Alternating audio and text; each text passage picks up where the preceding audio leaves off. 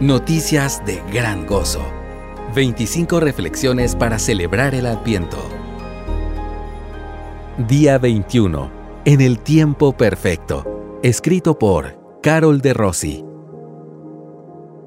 Pero cuando vino la plenitud del tiempo, Dios envió a su Hijo, nacido de mujer, nacido bajo la ley, a fin de que redimiera a los que estaban bajo la ley, para que recibiéramos la adopción de hijos. Gálatas 4 del 4 al 5.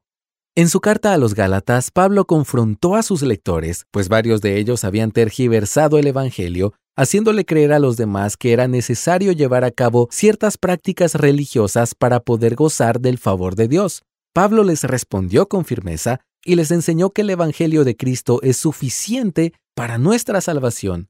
¿Cómo es que ese tierno bebé, envuelto en pañales y nacido en Belén, sería suficiente? Tal vez has pensado que has sido una mala persona o que has tomado las peores decisiones y aunque has pedido perdón, crees que no será suficiente. Ahora vives cargando un peso como castigo por esas cosas que no hiciste bien.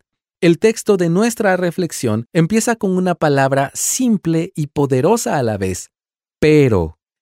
En los versículos anteriores, Pablo está trayendo a la memoria de los Gálatas lo que ellos eran antes, esclavos de la ley.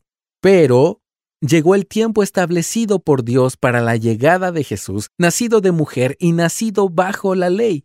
Sí, el Redentor nació en carne y hueso, tal como todos nosotros, y también nació bajo la ley, es decir, que debía estar sujeto a la ley. Sin embargo, aunque todos nacemos bajo la ley, Cristo es el único con la capacidad de cumplirla por completo.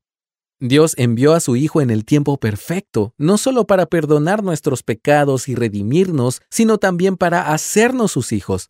¿Te das cuenta? Cristo no solo nos redime de la maldición de la muerte que merecíamos por el pecado, sino que también nos hace parte de la bendición que Él merece. Ahora somos redimidos y somos hijos de Dios. Él es suficiente. ¿Habría algo que los Gálatas pudieran haber hecho para obtener todos estos beneficios? Nada.